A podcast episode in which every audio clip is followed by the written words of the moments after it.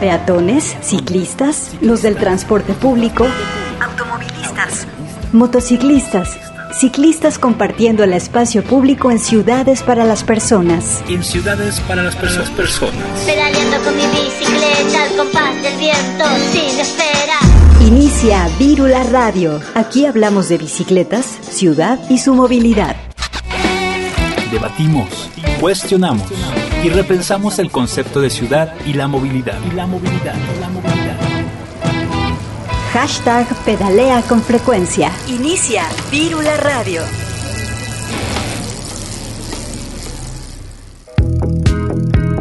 Hola, ¿qué tal? Bienvenidas y bienvenidos a Virula Radio, este programa de Radio UDG, donde hablamos de bicicletas, impulsamos la movilidad y también compartimos la ciudad. Hoy estamos en vivo y al aire por la frecuencia de Radio Universidad, el 104.3. Es momento de repensar las ciudades que habitamos y cómo nos movemos. Así que quédate con nosotros porque tenemos mucha información que compartir contigo. Iniciamos con algo de música. Esta canción es Happy Cycling de la banda Boards of Canada. Este es un dúo de música electrónica de em, escocés y su sonido se puede describir como eh, de la corriente llamada Intelligent Dance Music, que está focalizada en torno al sello de Warp Records, donde ellos mismos publican su material eh, que van sacando y en sus canciones se pueden notar influencias de pues canciones psicodélicas, eh, hip hop también y algo de, folk por ahí si, si buscamos más en sus canciones. Así que ya lo saben, pueden seguir a esta banda, Boards of Canada.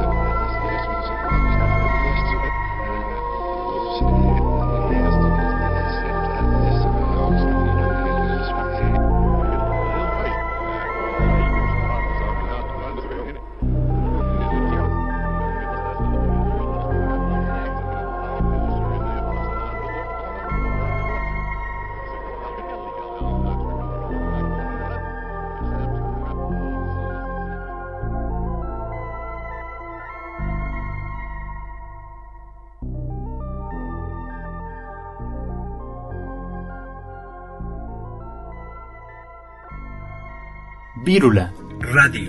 Seguimos con más información gracias a todas las estaciones de la red Radio UDG que transmiten este programa. Desde Puerto Vallarta, en vivo por la misma señal, el 104.3 de FM y en Ocotlán, en la zona Ciénega, la retransmisión por el 107.9 de FM. También un saludo a toda la comunidad colombiana que nos escucha gracias a la retransmisión que hace Viceactiva Radio.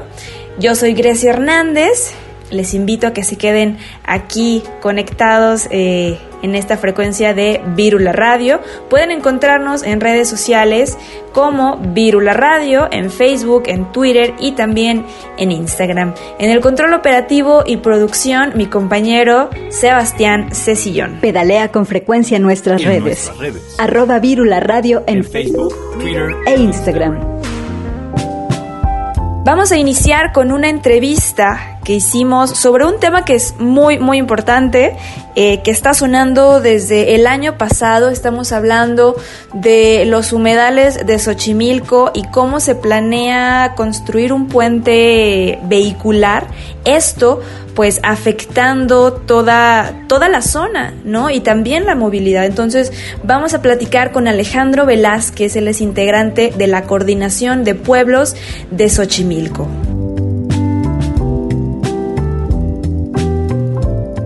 El día de hoy estamos platicando con Alejandro Velázquez, él es integrante de la coordinación de pueblos de Xochimilco y bueno, nos va a platicar de, este tema que es de suma importancia, que ya ha estado por varios meses por ahí circulando en medios, en redes, eh, pero creo que pues por no ser tan cercano aquí a nuestra ciudad de Guadalajara, pues tal vez no se ha ido comentando tanto, que es la, situación de los humedales de ahí de, Xochimilco. Eh, pero bueno, primero, Alejandro, bienvenido. Eh, ¿Cómo estás? Bien, muy bien, muchas gracias. Eh, gracias por la invitación. Saludos a su auditorio. Bien, pues este, como comentaba aquí al auditorio, pues aquí en Guadalajara tal vez no ha sido tan sonado el tema de los humedales de Xochimilco. Platícanos cuál es la situación eh, y, qué, está pasando. Pues mira, el gobierno de la Ciudad de México está construyendo un distribuidor vial en el área natural protegida, eh, zona de humedales de importancia internacional y zona patrimonio de la humanidad de Xochimilco. Este puente vehicular pretende afectar varias hectáreas de todas estas tres categorías a nivel nacional, local e internacional eh, para hacer un puente vehicular para automóviles, que esa es eh, una de las razones por las que nos oponemos, en tanto que realmente es una minoría quienes usan este tipo de transporte público, el automóvil particular, y pues no está haciendo un beneficio para ni siquiera en términos de movilidad, ¿no? Esa es como la situación, es, empezó la construcción a inicios del 2020, eh, nosotros desde ese momento empezamos algunas acciones de difusión y bueno, hemos estado con ese tema ya un año prácticamente.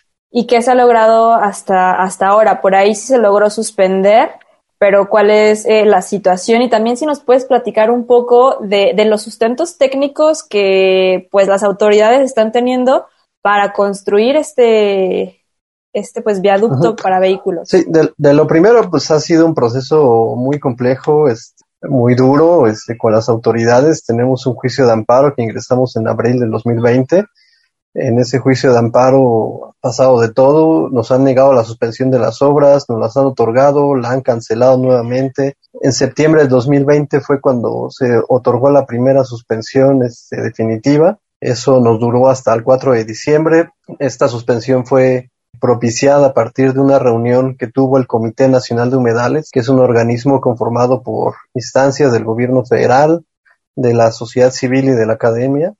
Eh, este Comité Nacional de Humedales en agosto determinó o recomendó más bien al gobierno de la ciudad suspender las obras debido al daño ambiental que podrían provocar. Eso fue en agosto. En noviembre repitieron esta recomendación sin embargo, la Secretaría de Medio Ambiente pues mintió en sus declaraciones diciendo que el Comité Nacional ya había dado el aval cuando eso no fue cierto y eso llevó a que el juez volviera a suspender las obras. Y el viernes pasado, 23 de abril de 2021, logramos una nueva suspensión, pero todavía no ha sido notificada la empresa. Entonces ha sido muy complicado, muy duro, muy difícil. Desafortunadamente esto ha llevado a que la obra ya tenga un 90% de avance, pero nosotros seguimos presionando, este, porque nuestro objetivo es que todo lo que se ha construido se demuela y se restaure toda la zona. Y bueno, incluso porque nosotros en nuestro amparo estamos pidiendo tres cosas. Es, es el tema del puente vehicular, pero también estamos pidiendo alternativas de movilidad rentable, no motorizadas o transporte público y estamos pidiendo también la restauración no solamente de ese pedazo donde está construyendo, sino de toda la zona lacustre. Eh, ¿En qué se ha basado el gobierno de la ciudad para hacer el proyecto? Pues la jefatura de gobierno modificó la ley en septiembre de 2019 emitió un acuerdo, un aviso eh, por medio del cual las obras públicas ya no pasan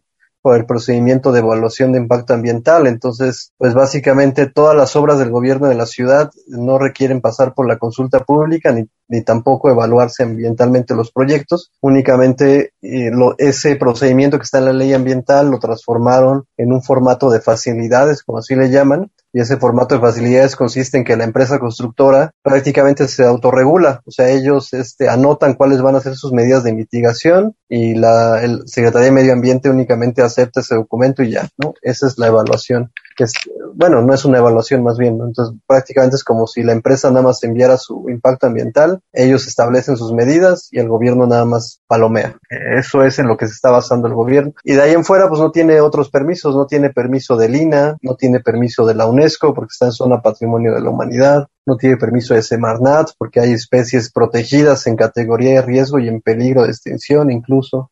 Entonces, pues es un proyecto muy irregular en realidad. Sí, y también pues muy grande, ¿no? Y que pues se ve ambicioso, entonces eh, digo, esperemos que pues que resulte en algo positivo. De las alternativas que nos habías comentado de, de movilidad, ¿cómo es que están mapeando ustedes eh, ese impacto, ¿no? El tránsito de ciclistas, de peatones, rutas de, rutas de transporte público. Pues sí, o sea, realmente primero el diagnóstico en Ciudad de México de la movilidad es que el 20% de las personas que se mueven a su trabajo a, casa, trabajo casa, es, son los que usan auto particular. Entonces, esa es la minoría, ¿no? Pero todavía en la zona donde se está construyendo el puente, es eh, para Tláhuac, Xochimilco, Iztapalapa, esas alcaldías, todavía es mucho menor el número de vehículos eh, particulares por cada mil personas. De hecho, es de los menores que hay en toda la Ciudad de México, estas tres alcaldías concentran el menor número de autos por cada mil habitantes. Entonces, obviamente, pues este puente vehicular no contribuye a eso. Lo que nosotros sí hemos visto, por esa misma razón, es que no era necesario hacer un puente, sino que únicamente se necesitaban hacer modificaciones a nivel de piso, porque de acuerdo a un estudio que hizo el Instituto de Ingeniería de la UNAM, que es un estudio que está incompleto, pero da algunos elementos, eh, señala que el problema principal son las paradas de autobuses que se hacen sin mayor regulación, son las que están haciendo realmente el tráfico, el tránsito vehicular en esa zona. Con una modificación de semaforización y una adecuada este, paradas de las rutas de autobuses hubiera sido suficiente para solucionar el problema, ¿no? Entonces, pues nosotros decimos, eso puede ser este, como una solución de, de la congestión, del, del, embudo que se hace, el embotellamiento que se hace ahí, pero también ese estudio de la UNAM también da cuenta de peatones, son muchos los que usan la, la zona, ciclistas, entonces se tiene que hacer este, infraestructura peatonal y ciclista, sobre todo porque están muy malas condiciones de infraestructura peatonal, por ejemplo, hace unos seis años o yo creo que un poquito más, se estuvieran haciendo caminatas en la zona para eh, algunos colectivos estuvieran haciendo eso y realmente es imposible eh, para personas con alguna discapacidad, este, silla de ruedas, etcétera, transitar por esta zona, ¿no? Es una zona altamente excluyente en realidad. Eh, y este puente vehicular realmente lo que va a hacer es aumentar esta desigualdad y discriminación en la forma de movilidad. Claro. Y entonces ustedes como eh, pues como organización, ¿qué es lo que eh, han estado haciendo? ¿No? ¿Qué acciones han estado realizando? ¿A quiénes convocan? ¿Qué han, qué han hecho? Pues mira, hay algunas cosas que nosotros organizamos y otras en las que nosotros participamos, ¿no? Que más bien la organización, el crédito lo tienen otros, ¿no? Realmente las rodadas ciclistas que se han hecho, nosotros hemos convocado, las hemos compartido, pero han sido los propios colectivos de ciclistas de la Ciudad de México que se han sumado a defender el humedal con rodadas, con protestas eh, del centro de la Ciudad de México hacia el humedal este, o a la Secretaría de Medio Ambiente. Nosotros en particular lo que hemos hecho es eh, darle seguimiento a este juicio de amparo, que estamos confiando en que el Poder Judicial pueda finalmente suspender las obras este, el próximo, ya digamos efectivamente el próximo viernes, posiblemente. Manifestaciones, las últimas ocasiones hemos aumentado el nivel de presión. Hicimos una acción fuerte que consistió en cerrar el segundo piso de cuota que, que existe para autos particulares precisamente, principalmente, como una medida de protesta y de presión y, y colocamos algunas lonas, algunas mantas, Estamos haciendo acciones de difusión también en los pueblos de Xochimilco, hacemos este, rodadas informativas, como les llamamos, entonces vamos recorriendo con sonido, volantes, carteles, informando.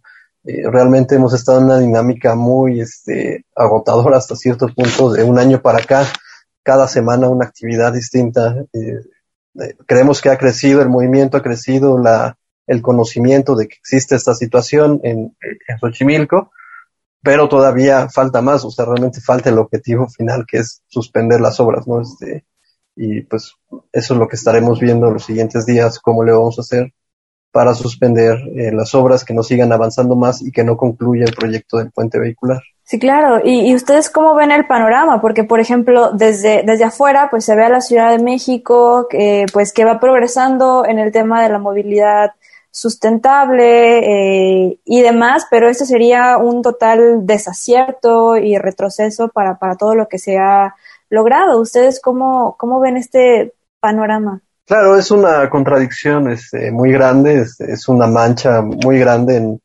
en toda la política pública o en toda esa imagen pública que se está generando de la Ciudad de México, ¿no? Seguramente ha, sido muy sonado el tema de las ciclovías insurgentes, el tema de, los paseos dominicales, o sea, está avanzando mucho eso y, realmente pues es este, claro, nosotros no estamos en contra de eso, ¿no? Pero esto sí representa algo que contraviene todo lo demás, pues, ¿no? Y muchas veces a lo que a nosotros nos molesta en particular es que el tema de las ciclovías insurgentes o todas las cosas demás que se están haciendo sirvan como un pretexto para que esto pase, ¿no? Es como decir, bueno, pues esto es una cosa menor porque estamos haciendo tal cosa y nosotros decimos, pues no, o sea, no, no, no tenemos por qué aceptar una cosa por otra, ¿no? Es como decir, bueno, este, te vamos a amputar una pierna, pero te vamos a dejar súper bien el brazo. Pues es, es, es, básicamente el mismo razonamiento, ¿no? Este no, no tiene ninguna lógica desde nuestro punto de vista, sobre todo porque la mayor parte de las acciones de movilidad se están haciendo eh, todavía en las zonas centrales, en las zonas con mayores recursos económicos, y esta es una obra que está haciendo en la periferia de la Ciudad de México, o sea, en las zonas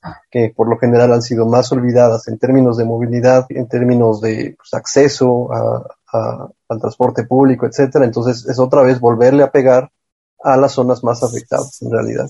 Claro, o sea, nos dijeron, eh, pues va la ciclovía insurgentes permanente, pero ahí les va este puente vehicular, ¿no? Lo cual es, pues, lo que no se quiere. Y en términos eh, ya estrictamente, pues, ambientales, de impacto ambiental, ¿cuáles serían las consecuencias que traería la construcción de este puente?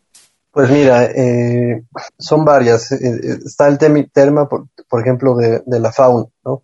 Hay mucha fauna que migra a, esta zona, aves sobre todo, aves migratorias. Entonces lo que se ha dicho es que este puente, eh, al estar elevado, elimina la, la, conectividad que había entre los dos puntos eh, de, la, de, esta, del área natural protegida en la parte norte y en la parte sur. Hay especies protegidas. La Dirección de Vida Silvestre de, de, la Secretaría de Medio Ambiente y Recursos Naturales, la, federal, emitió un oficio en donde dijo, en esta zona hay, hay tales especies protegidas, hay tales en especies en peligro de extinción eh, que podrían ser afectadas tanto de flora como de fauna. También está el tema de las inundaciones. El propio gobierno de la Ciudad de México ha señalado que esta zona era un vaso regulador, ¿no? un vaso regulador que evitaba las inundaciones, por lo menos. En septiembre del año pasado hubo inundaciones muy fuertes en esta zona, entonces esto también es un problema en términos de riesgos y de, vulnerabilidad para las casas, para las viviendas cercanas, ¿no? Este, estamos sujetos a mayores eh, problemas de inundaciones, sobre todo porque las temporadas de sequías, como es notorio, todos lo sabemos, han sido este, más prolongadas y eso es probable que temporadas de sequías más prolongadas significa que va a haber periodos de lluvias mucho más cortos pero más intensos. Entonces hay preocupación por lo que puede estar pasando también eh, en ese ámbito. Tiene también que ver con el cambio de temperatura. Nosotros estamos pasando por algunas contingencias ambientales en estos días anteriores. Tiene que ver con eh, pues, la crisis climática, eh, el aumento del calor, las islas de calor, De hecho, la propia eh, Secretaría de Protección Civil y Gestión de Riesgo de la Ciudad de México señala que esta zona donde está haciendo el puente vehicular es una de las más propensas a islas de calor. Entonces, eso también afecta la salud de las personas, de los ecosistemas. Y mucha gente que ha pasado por la obra nos dice, cuando camino por ahí, realmente se siente más caliente el ambiente, porque toda esta zona de humedales servía como una forma de regular la temperatura. Y obviamente, un cambio, una modificación la regulación de la temperatura significa un cambio en el ecosistema. Es una serie de problemáticas y bueno, a mediano y largo plazo van generando un aumento del parque vehicular, etcétera. Entonces, eso va a generar mayor contaminación, mayores índices de ozono, etcétera. Entonces, eh, esas son todas las razones ambientales por las que nos eh, estamos en, en, en este problema.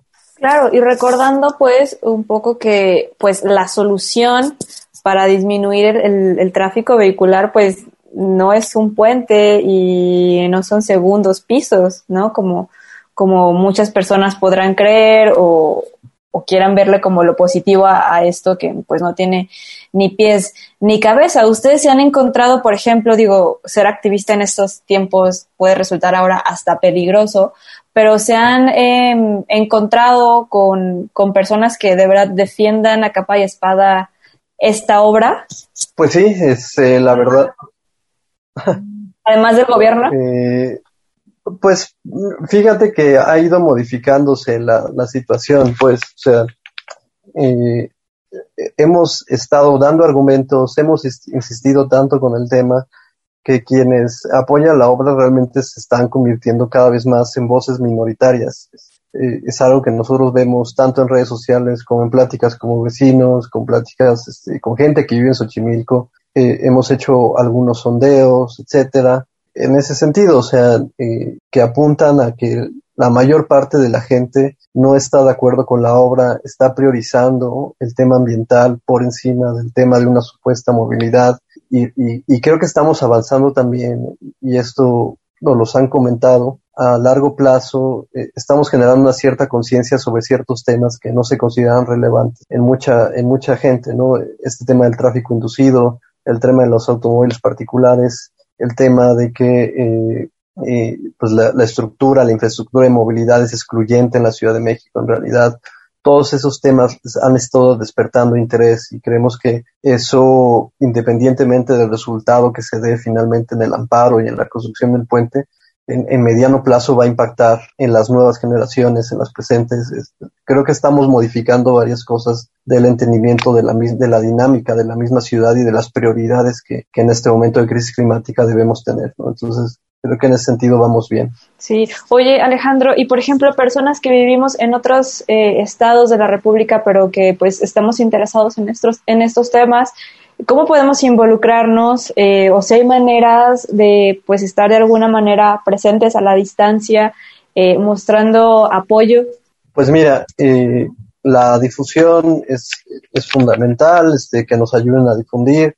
Hay un hashtag, o sea, realmente la idea del hashtag, pues obviamente es que cada quien se descentralice un poco la, resistencia y que cada quien pueda asumirlo desde sus propios modos y tiempos, ¿no? O sea, eh, hay mucha gente que ha participado en campañas gráficas, este, diseñadores, ilustradores, que usando el hashtag este, Yo Protejo el Humedal y Arte por Xochimilco, eh, están eh, realmente participando desde lo que saben hacer, ¿no? Este, y, a nivel nacional se han sumado.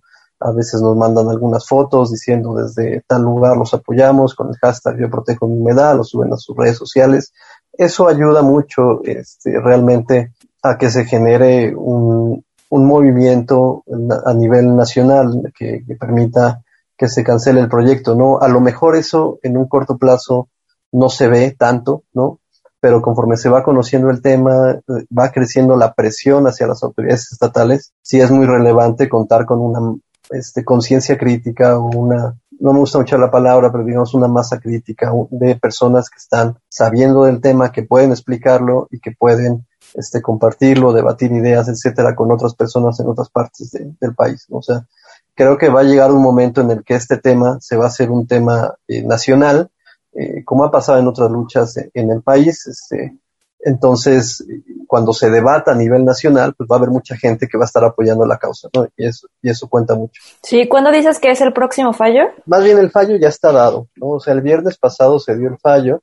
Lo que hace falta es que el tribunal publique esa resolución para que se lo notifique a la empresa y ya la empresa esté eh, eh, suspendiendo las obras, ¿no? Entonces, hoy fuimos al tribunal a hacer presión, a que a presionar a que se publique la resolución. Eso es lo que nos falta. Realmente estamos ya en la etapa final de lograr la suspensión definitiva. Ok, para estar pues muy pendientes, por favor, recuérdanos las redes sociales y pues estar al tanto de, de toda esta situación y como dices, brindar apoyo desde la distancia con, con los hashtags, fotos y demás. Sí, eh, bueno, es este, coordinación de pueblos, barrios originarios y colonias de Xochimilco. Así nos pueden encontrar en, en Twitter y, y, en Facebook. En Instagram creo que está como la coordinación Xochimilco. Eh, y bueno, son las redes sociales que, que tenemos y manejamos por el momento. Muy bien, Alejandro, pues muchas gracias por haber platicado el día de hoy con nosotros aquí en Virula Radio, que definitivamente es un tema que debe seguir moviéndose, no podemos seguir permitiendo que pues los carros pasen sobre las personas, sobre la naturaleza, ¿no? Definitivamente conservar todo todo este tipo de territorios. Muchas gracias. No, gracias a ti.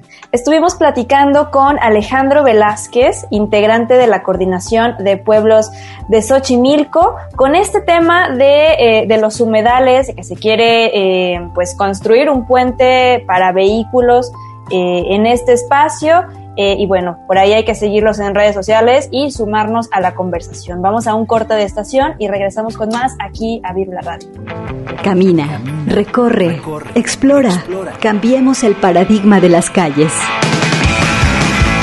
Buscamos espacios seguros para crear más ciclovías, menos avenidas. Virula Radio te acompaña en el trayecto.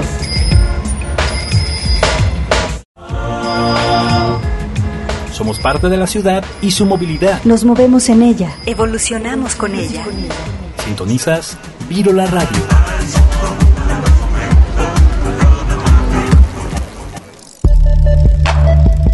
Estamos de regreso, les recordamos que estamos como Virula Radio en redes sociales y bueno, ahora es momento de platicar, de enlazarnos hasta Puebla eh, porque vamos a platicar de un tema que también acaba de suceder recientemente. Hablamos de la publicación de la guía de vías recreativas.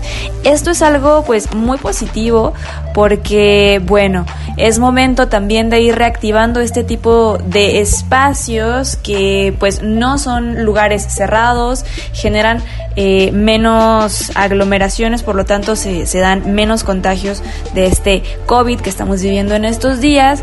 Así que vamos a hablar con expertos que estuvieron impulsando esta iniciativa.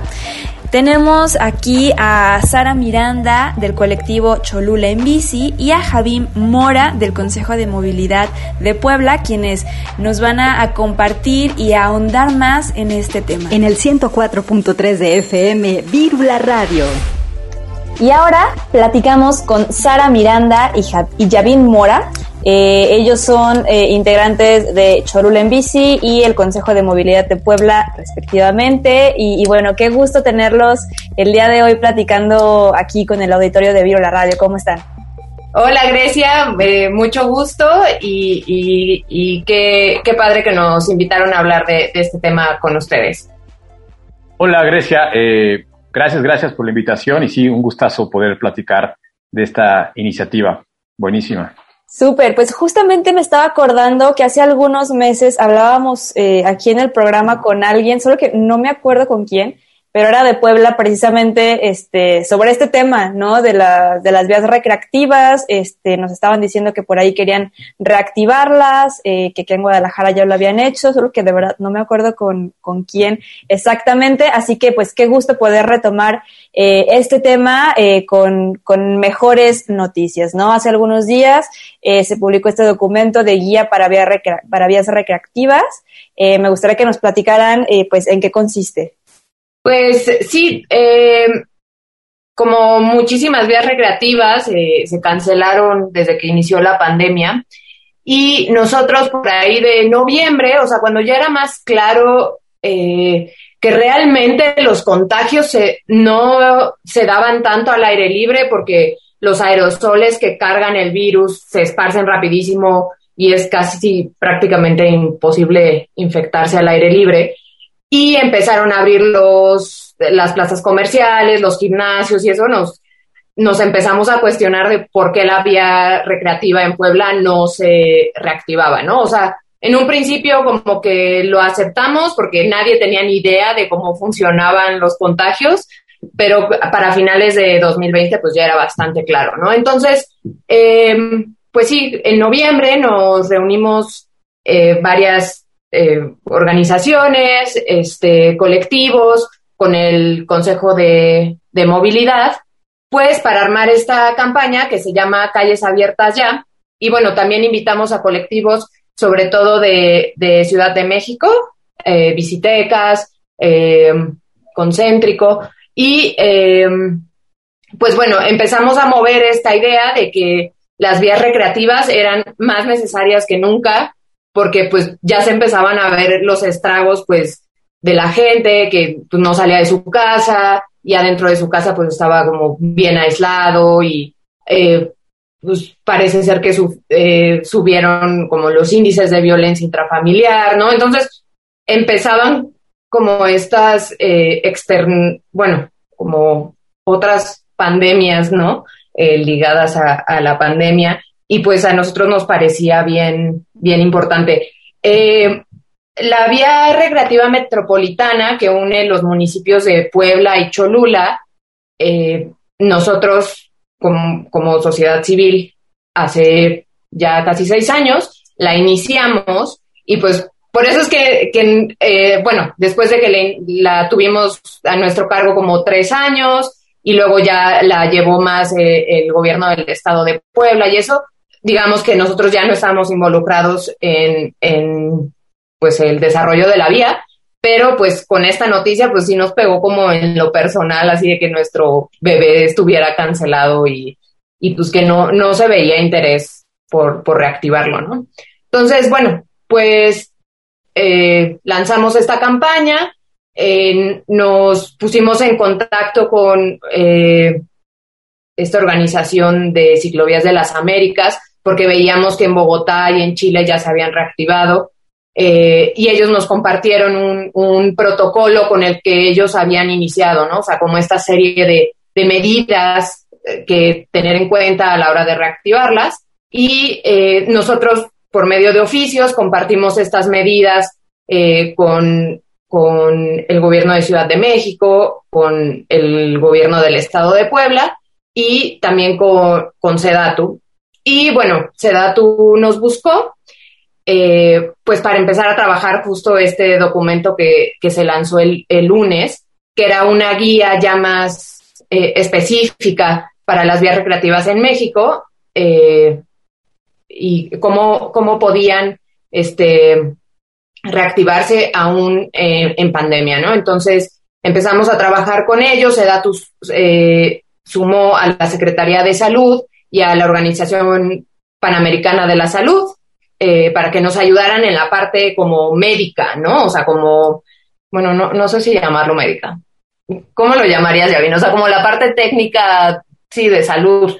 Pues sí, como la parte sanitaria, ¿no? Ajá. Que, que quedaba un poco como validez al documento, eh, eh, un poco para también encontrar argumentos pues legítimos desde esa parte, porque pues todo esto pues surge dentro de un contexto de pandemia, ¿no? Entonces, creo que por ahí va. Sí, y sobre todo, bueno, creo que fue súper valiosa esta alianza con la OPS y con Secretaría de Salud, porque pues ya no éramos este, los, los encariñados de la vía recreativa diciendo, ay, queremos la vía, sino es la Secretaría de Salud y la OPS diciendo, es seguro eh, reabrirlas y es necesario, sumado a la parte psicológica, ¿no? Del aislamiento, también, o sea, hemos visto como las personas con hipertensión, con obesidad, que realizan poca actividad física, pues tienen más probabilidades de que les vaya peor si contraen COVID, ¿no?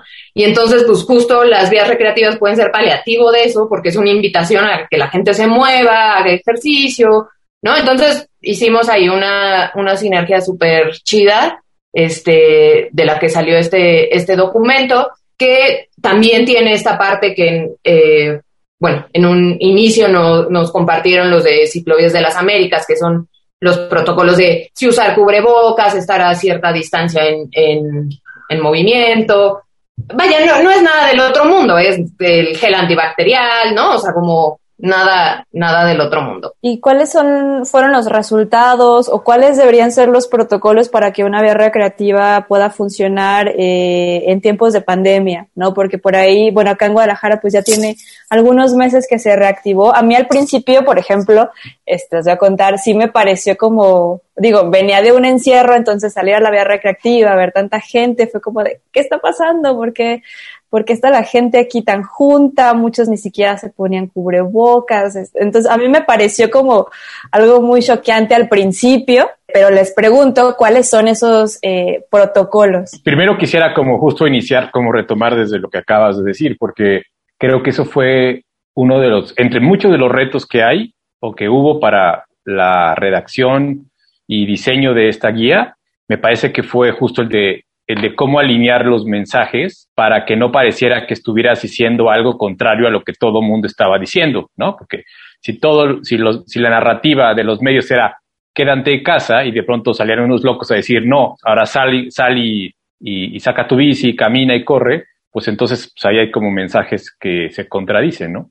Entonces justamente pues el reto justo era ese, como que todo se alineara para que tanto autoridades como sociedad civil, y también autoridades sanitarias, pues pudieran como, como encontrar ese punto en común para decir, no, miren, desde la, desde la salud es importante que salgan, desde el gobierno, miren, ya pueden salir porque ya los datos lo permiten, ¿no? Y desde la sociedad civil, pues nosotros apoyamos con otras herramientas para que todo pueda darse, de, digamos, de la mejor manera. Y pues creo que como un poco como decía Sara, pues los protocolos pues no son muy diferentes, digamos, a los que se han venido manejando. Por supuesto que hay cosas ahí específicas, pero creo que no son muy diferentes a los que se venían eh, dando, ¿no? Básicamente es mucho de lo que se decía al principio, eh, porque bueno, estos resultados también hay que decirlo de, de talleres en donde se sumó las buenas prácticas de muchas ciclovías en Latinoamérica y pues eh, había, había, mucha discusión al respecto de, oye, pero espérate, cuando tú vas en la ciclo, en la, en haciendo ejercicio, pues, pues jadeas mucho más fuerte de lo que de lo que lo haces cuando caminas, entonces pues habría que decir, oye, pues este, mantén, obviamente mantén una distancia. Eh, evidentemente no hay puestos de control con agua, ¿no? Este, parece una obviedad, pero pues no, no, no, no, no hay, no hay puestos de control, no vas a, exacto, debes de compartir, debes llevar tu agua, tu, tu bote de agua eh, personal, no saludar de mano, tal vez no, o sea, por ejemplo, hay una cosa que llama la atención, pues no hacer ejercicio extremo, no, no, no, no va, no va a ir un, alguien que entrena triatlón ocupar la vía recreativa, ¿no? Porque sabes que a lo mejor el esfuerzo es, es muy extremo. Son cosas que parecen como muy obvias, pero que me parece que justamente la guía cumple con ese propósito, como de integrarlas todas y, y, no por ser obvias excluirlas, sino al contrario, visibilizarlas y hacerlas muy evidente. Y aquí eh, el trabajo de, de Sara y, la, y el equipo con el que ella trabajó eh, a través de, de, la visualización y el diseño gráfico hace como muy evidente, muy fácil de entender, que aunque son obvias o parecen obvias porque es el mensaje que todo el mundo ha dicho o que todo el mundo eh, repite con mucha frecuencia, pues hay que, hay que llevarlas a cabo, ¿no? Claro. Y entonces, esta guía eh, es a nivel nacional, ¿a quién está dirigida? O, por ejemplo, ¿en qué ciudades o en qué situaciones si se puede aplicar? Por ejemplo, eh, no sé, estando el semáforo en tal color si se puede y en tal color no, o, o para qué ciudades está como Sí, pues justo eh, la guía trae un como una tabla que es el semáforo y qué cosas eh, se propone que se hagan o se dejen de hacer con cierto semáforo, ¿no? O sea, por ejemplo, en semáforo rojo proponemos que ni siquiera haya estaciones de servicio, entonces que nada más haya como monitores dando vuelta en, en la vía por si algo pasa, ¿no? Y ya en semáforo verde a lo mejor se pueden retomar que si las clases de yoga, la bici escuela, ¿no? Dependiendo de qué actividades tenía cada vía. Y bueno, en cuanto a quién está dirigida, por ejemplo, bueno, Guadalajara y Ciudad de México, pues ya iniciaron como ellos solos, aún sin que existiera ningún eh, protocolo, digamos, emitido desde el gobierno federal, ¿no? Pero hay otras vías más problemáticas, como es el caso de la de Puebla, pues que siguen sin animarse, ¿no? Eh, protección Civil les dice que no, se las echan para atrás, ¿no? O sea, como que hay muchas instancias atorándolo y entonces justo eh, este documento nos sirve como para, pues, respaldar la, la propuesta. Temas electorales. Y también dirigido, ah, perdón. Y temas electorales, digo, además de... Sí, sí, además, este, no se han animado por lo de la veda y, y bueno, también para, eh, entonces es como para ciudades que siguen con la vía suspendida o para ciudades que no tienen una vía recreativa y quieren iniciarla en pues con estas condiciones porque hay que entender que la pandemia no es como que hay un, un día y ya no va a haber, ¿no? O sea, pues quién sabe cuánto tiempo vamos a andar así. Entonces, eh, también es una invitación a, gobiernos municipales que pues todavía no tienen una eh, vía, pues a, iniciarla. En, en, el documento vienen links a, manuales de cómo implementar una vía en tiempos normales, ¿no? Y este es como un complemento de cómo implementar una vía en eh, con, este, pues, contingencia sanitaria. Y bueno, como complementando lo que dice Yavin, también en la guía se hace la invitación a eso que dices, ¿no? Como qué shock ver tanta gente en un mismo lugar de pronto y así. También hacemos la invitación a los municipios a ampliar las vías eh, en tiempo y en espacio, ¿no? O sea, porque, pues claro, o sea, si la, eh, si la hacemos cada mes durante cuatro horas, pues es obvio que un montón de gente va a salir en esas cuatro horas y pues va a haber aglomeraciones, ¿no? y todo eso que, que claro, nos, nos causa así ruido.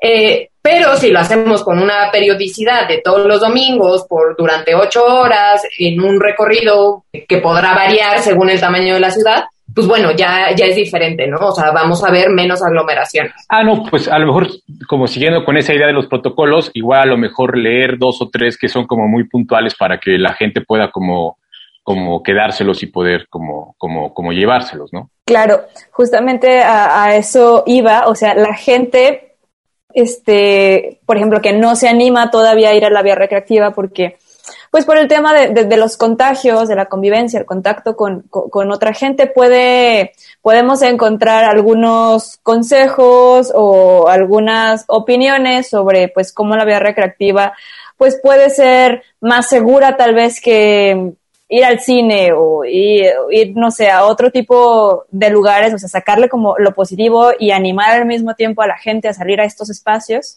Sí, bueno, a ver, aquí decir un, par de cosas. Primero, como decíamos al principio, eh, tener, eh, y en las llamadas que tuvimos con, con autoridades de la Organización Panamericana de la Salud, insisten en que realizar ese tipo de actividades al aire libre, los aerosoles, que son al final eh, los causantes eh, de, que, de que el virus pueda llegar a otra persona y aspirarlos, eh, al aire libre, eh, pues corre, corre menos peligro de que corran esas distancias. Pero bueno, aún así, la, la, vía, por ejemplo, la guía, por ejemplo, recomienda estar a tres metros de distancia, ¿no?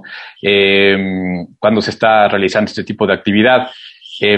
La, quien organiza la, la vía, la guía, por ejemplo, debería tomar en cuenta, por ejemplo, una desinfección al ingreso de, la, de, la, de la vía y seguramente también en algunos puntos más adelante, el registro de la temperatura, la limpieza de herramientas y elementos de trabajo, si a alguien se le poncha una llanta, se lleva la, su bici, cubrirse la boca, nariz y ojos, retirarse la mascarilla o cubrebocas eh, para consumir agua, obviamente, o algún tipo de alimentos, eh, evitar saludar o o con la mano, dar besos, evitar conversaciones cara a cara, eh, hablar lo menos posible cuando estás eh, caminando o estás eh, andando en bici, es decir, lavado frecuente de manos, ese tipo de cosas que parece ser como, insisto, como muy obvias y que como decían, decíamos al principio, eh, no son muy diferentes a las que ya se, se, se comunican, pues la guía los hace, la, la, guía, perdón, las hace como mucho más visibles y más fáciles de,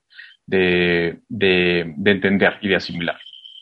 Claro, y un tema que me gustaría tocar con ustedes, no sé, es el tema, por ejemplo, del cubrebocas eh, al momento de pedalear. Creo que se han escuchado como pues varias cositas, este, por ejemplo, tengo amigos y amigas que pues usan la bicicleta, incluyéndome yo, y pues entramos en la discusión de pues ponernos el cubrebocas al momento de pedalear o no, a veces dificulta un poco la respiración, aunque traigamos eh, pues el buff o el, no sé, el, como el pasamontañas.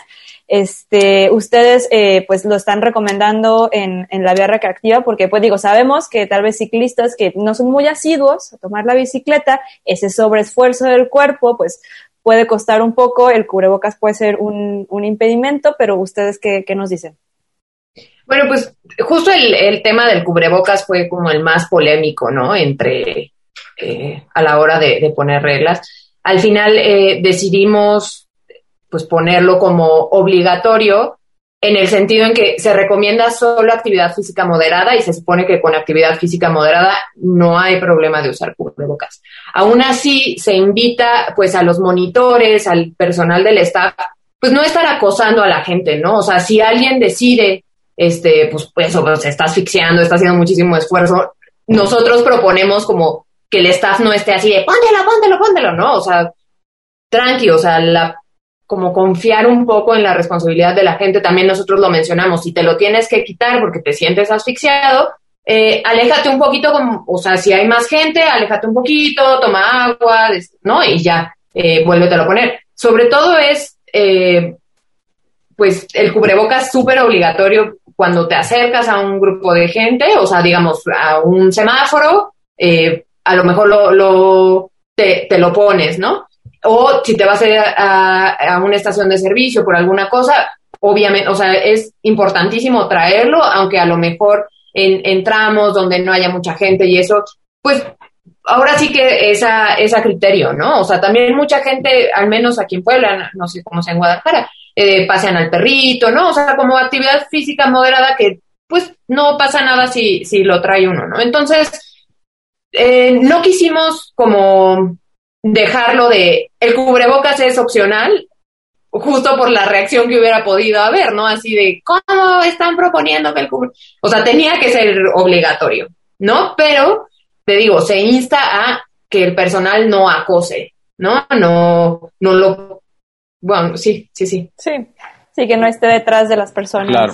Y, y, creo que aquí es importante recalcar y hacer énfasis en eso. De hecho, en la parte 5 de, de, la parte de, de, normas, así textual dice al final, el tema de la actividad moderada es muy, pues muy enfático, ¿no? Dice, aunque la mascarilla no es obligatoria al estar realizando una, alguna actividad deportiva, debe recordarse que la vía recreativa es solo para realizar actividad moderada, por lo que la mascarilla sí puede definirse como obligatoria. Y es que la verdad, cuando uno piensa en vía recreativa, por lo menos los que usamos la bici, cuando nos dicen va, se va a abrir la vía recreativa, pues yo solo pienso en mi bicicleta. Pero bueno, justo había, vimos la, que este fin de semana se abrió la, la, vía recreativa en Toluca y hay gente caminando, gente corriendo, gente con perritos, en fin, o sea, hay un montonal de, de actividades que se hacen no solo con la bici, sino solo caminando. Así que pues eso, es la actividad física moderada. Sí, y que incluso con la bici, pues es pasear, la verdad. pasear, sí, claro. No, no vamos a hacer una carrera ni alcanzando velocidades como si fuéramos un día normal, ¿no? Entonces, ok, se entiende este punto. ¿Dónde podemos consultar esta guía? ¿Descargarla o está en algún sitio web? Sí, está en la, en la página de Sedatu. No, no tengo exactamente. Esta guía es parte de, de una estrategia que tienen ellos que se llama 4S, movilidad 4S. Esta es la tercera guía. Entonces, en, el, en Sedatu, como en el apartado de, de la estrategia 4S, ahí se, se puede descargar. Y bueno, qué bueno que mencionaste a Toluca, justo el, la guía se presentó el lunes, el domingo, el día anterior, se inauguró, o sea, se reabrió la vía recreativa de Toluca, ya implementando este, este, este protocolo con, con bastante éxito y pues esperamos que, que la de Puebla nos habían dicho que sí, pero como dos días antes de la vía siempre que ya no, y según es, esto este domingo, pero bueno, no sabemos la ciencia cierta. Sí, no, no, no hay seguridad. Bien, chicos, pues agradecemos mucho que, que, hayan compartido esta información, este, y también para que siga creciendo esta cultura de las vías recreativas, que son un gran espacio para las ciudades, creo que pues muy necesarios, el recuperar calles y vivirlas de otra manera eh, es eh, súper importante, entonces pues esperemos que cada vez más se vayan reactivando y también nos animemos eh, a salir a las calles. Les agradecemos eh, muchísimo. Eh, compártanos sus redes sociales o algo donde podamos seguir, seguirles, ¿no? Ustedes desde allá de Puebla. Ah, ¿te, ¿te, puso Yavin el, el link? Ah, sí, les puse el link de donde pueden descargar eh, la guía, el PDF. Ah, súper, desde la página de, del gobierno, www.gov.mx, diagonal sedatu. Yo creo que ahí pueden encontrar eh, más información sobre eh, este sobre esta guía. Platicamos con Sara Miranda y Yavin Mora, eh, pues activistas de Puebla, de Cholula en Bici y Consejo de Movilidad de Puebla. Les agradecemos muchísimo y también esperamos más, eh, más información de ustedes. Con esto vamos terminando este programa. Esperemos que lo hayan disfrutado. Tocamos temas muy variados, pero también eh, importantes. Les invitamos también a visitar la vía recreativa de aquí de Guadalajara, de Zapopan, salir un poco a las calles, por supuesto, con, con las debidas precauciones. También les invitamos a descargar el podcast en podcastudg.mx o desde su plataforma favorita desde Spotify, Deezer, iTunes, eh, pues la que más les guste. Un agradecimiento a todas las personas que nos escucharon. Nos, este, nos volvemos a sintonizar la próxima semana aquí en Virula Radio. Pedalen con frecuencia. Las ciudades crecen y otras formas de movernos son posibles. Vivamos la movilidad y tomemos los espacios públicos. ¿Tú cómo te mueves y vives la ciudad? Queremos ciudades habitables para todas las personas. Esto fue Virula Radio. Volvemos la próxima semana aquí en Radio Universidad 104.3 FM. Bicicleta, música y versos, círculos sonales multisílabos